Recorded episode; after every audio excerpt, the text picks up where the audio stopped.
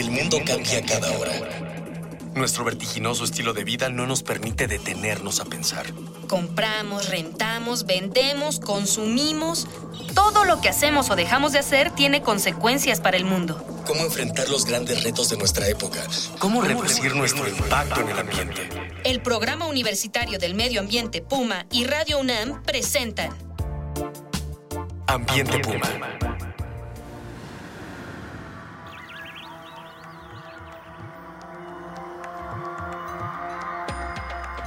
Bienvenidas, bienvenidos. Soy Mireya Imas y esto es Ambiente Puma. Voces, ideas y acciones sustentables. Y bueno, de acuerdo con el programa de la ONU para el agua, cada día, dos millones de toneladas de aguas residuales y de otros efluentes drenan hacia los ríos, lagos y mares del mundo. Aunque existen algunos progresos en el manejo de las descargas hacia los cuerpos de agua, diversos organismos internacionales calculan que la contaminación irá en aumento durante este siglo debido al desarrollo económico impulsado por la urbanización, las industrias y los sistemas de agricultura intensiva. Recuerden que la agricultura en nuestro país se lleva el 70% del consumo del agua. La contaminación de los ríos y lagos representa una amenaza grave para la salud humana y por supuesto también para la de los ecosistemas. Pero su impacto es difícil de medir y también difícil de remediar. De todo esto hablaremos el día de hoy en este su programa Ambiente Puma. Para dialogar con nosotros sobre estos temas, nos acompaña en el estudio Omar Arellano Aguilar.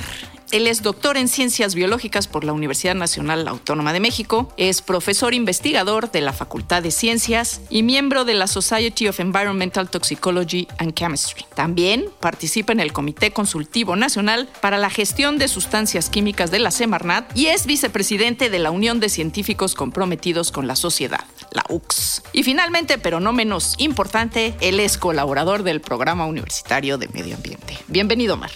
Hola, ¿qué tal? Mireya. Es un gustazo tenerte aquí con nosotros y para iniciar esta charla vamos a escuchar, como siempre, las voces de los estudiantes de la UNAM, a quienes hoy les preguntamos, ¿conoces ríos contaminados donde vives?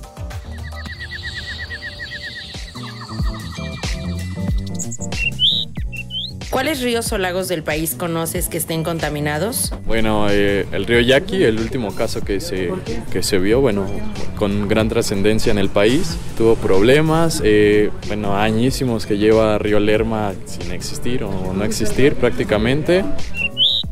No en la Ciudad de México, pero en la periferia, el lago de Guadalupe, ubicado en el, Estado de México, ciertamente contaminado. Eh, es una zona todavía que tiene restricción, pero a pesar de eso nadie la respeta y está contaminado ahora.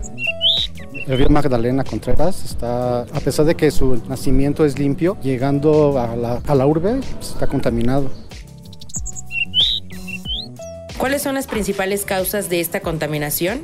Eh, principalmente yo creo que el ser humano, el habitar y hacer una ciudad, ya está contaminando y el construir y todo.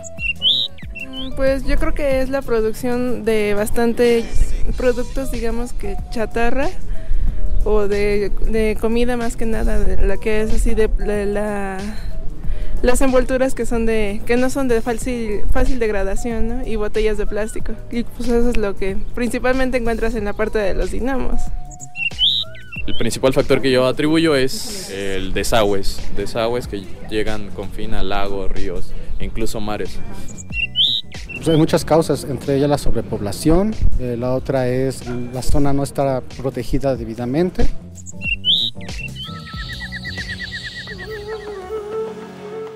Bueno, pues escuchábamos las voces de los y las jóvenes de esta casa de estudios. ¿Qué opinas, Omar, de estas impresiones que nos presentan los jóvenes universitarios? Eh, primeramente me, parece notable que estén eh, muy actualizados respecto a la situación. Por el otro lado, es un reflejo de que sí tenemos un problema de contaminación de ríos en México, porque lo podrán estar seguramente pensando quienes nos están escuchando, esta respuesta de cuál río no está contaminado. Esa podría ser la mejor pregunta, ¿verdad? Ahí, sí nos pondrían en aprietos. Más de uno. Eh, ¿Cuáles son las principales fuentes de contaminación de los ríos en México? Mira, las eh, fuentes de contaminación en general se dividen en eh, fuentes fijas, que serían los drenajes, principalmente, ya sean drenajes industriales o drenajes de las ciudades, de las zonas urbanas. También hay fuentes em, que se conocen como fuentes difusas, principalmente es por todo el arrastre que se hace en, la época de lluvia de los campos agrícolas hacia los ríos. Entonces se arrastran fertilizantes, plaguicidas, materia orgánica. Esas son las dos formas de clasificar a las fuentes de contaminación. ¿Y cuáles son los impactos a la salud de las personas, por ejemplo, en el caso particular de los agroquímicos disueltos en los cuerpos de agua, estos fertilizantes, pesticidas, etcétera, que se deslavan y se arrastran hacia los cuerpos de agua? Bueno, aquí igualmente podemos eh, visualizar dos, dos factores importantes. Uno, que la contaminación de los cuerpos de agua superficiales lo que genera es un deterioro de la calidad del agua que llevan estos ríos. Generan, por ejemplo, en el caso de los fertilizantes, generan un enriquecimiento de nutrientes causando eh, un fenómeno que conocemos como eutroficación. Esto lo que causa es un abatimiento del oxígeno disuelto y la mortandad súbita de los eh, organismos acuáticos. Ahora, finalmente los, los contaminantes de los campos agrícolas se pueden eh, filtrar hacia el subsuelo y contaminar los mantos freáticos. Se ha observado que hay cuerpos acuíferos contaminados por amonios, nitratos, nitritos, pero también hemos encontrado compuestos como plaguicidas, principalmente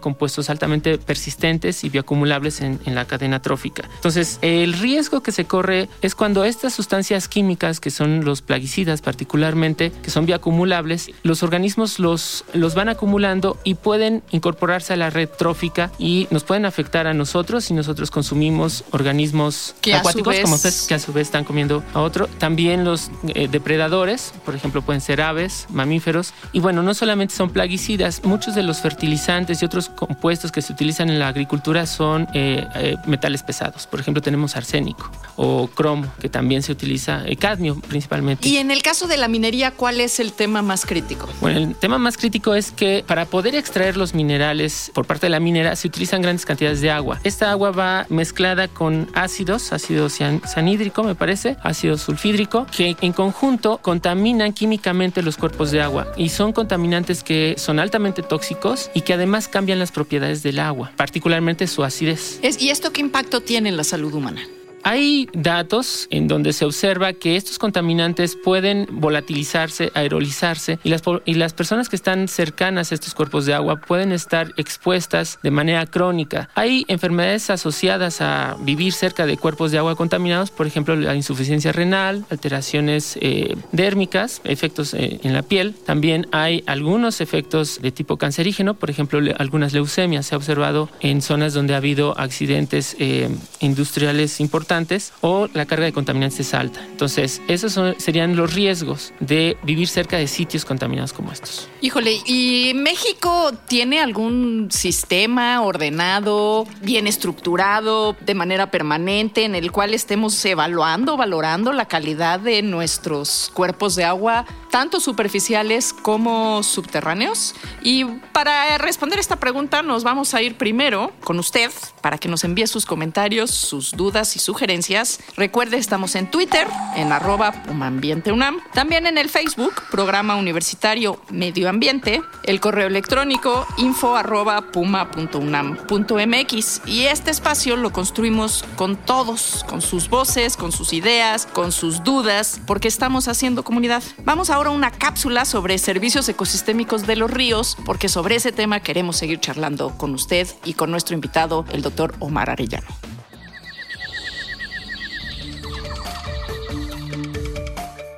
Servicios ecosistémicos de los ríos. El valor de los ríos y lagos del planeta es simplemente incalculable. ¿O no? La ecología de ecosistemas se ha dado a la tarea de estimar el costo monetario de los beneficios que obtenemos de la naturaleza. La cifra anual obtenida para los cuerpos de agua es increíble, 1.7 billones de dólares. Pero, ¿cómo se llega a esta cifra? Veamos un ejemplo concreto para darnos una idea. La cuenca del río Magdalena, a pesar del fuerte vínculo que tiene con los capitalinos del sur del Distrito Federal por su valor recreativo, paisajístico e histórico, se encuentra cada vez más comprometida por la expansión de la mancha urbana, la tala clandestina y la contaminación. Sin embargo, es un sistema hidrográfico clave para la ciudad, pues si no existiera, al año se perderían los 20 millones de metros cúbicos de agua dulce que provee, las 50 toneladas de carbono absorbidas por hectárea del bosque que irriga, se perdería un cauce que mitiga la erosión y las inundaciones, ayuda a regular el microclima y es abrevadero de cientos de especies animales y vegetales que dependen del río como su fuente de líquido. Lo anterior es solo una parte de los beneficios que brinda una sola cuenca. Sin duda, los ríos y lagos ofrecen más de lo que a simple vista se ve.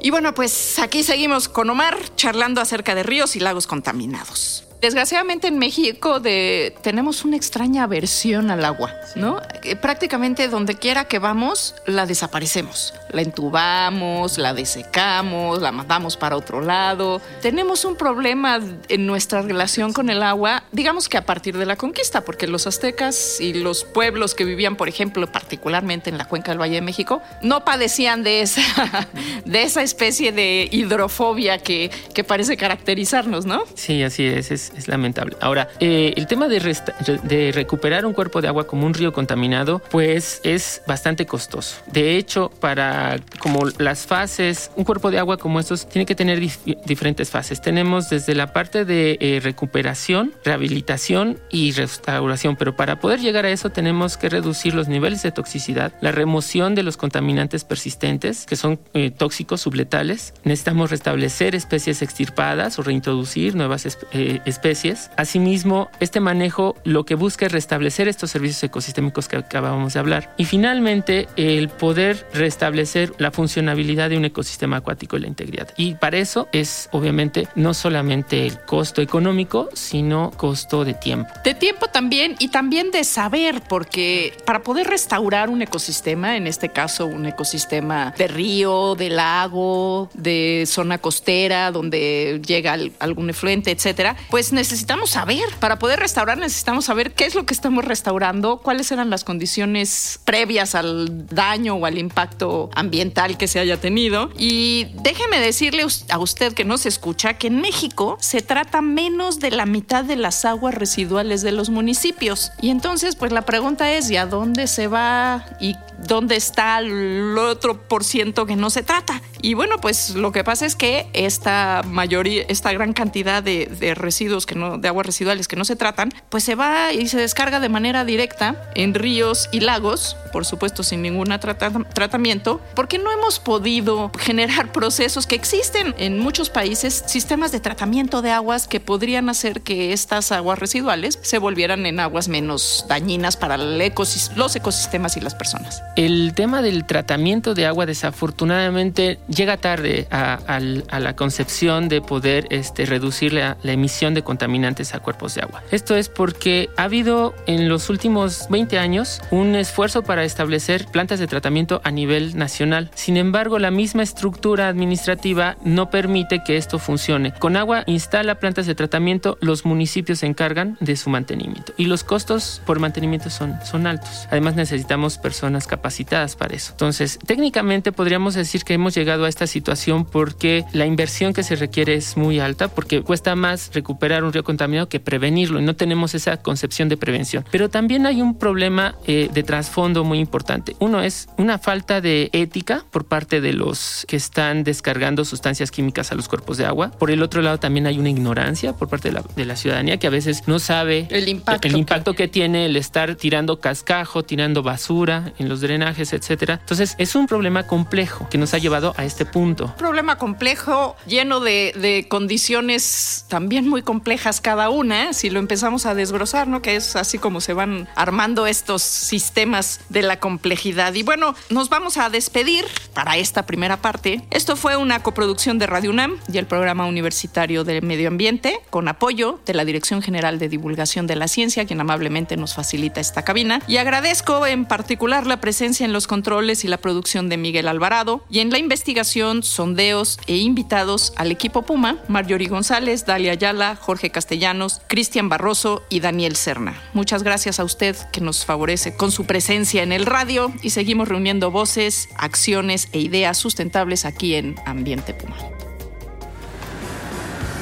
Una pequeña acción. Un cambio de actitud. Nuevos hábitos. Y nuevas formas de entender y relacionarnos con el mundo. Paso a paso. Aportamos un granito de arena. Para construirnos un futuro. El Programa Universitario del Medio Ambiente Puma y Radio UNAM presentaron Ambiente Puma.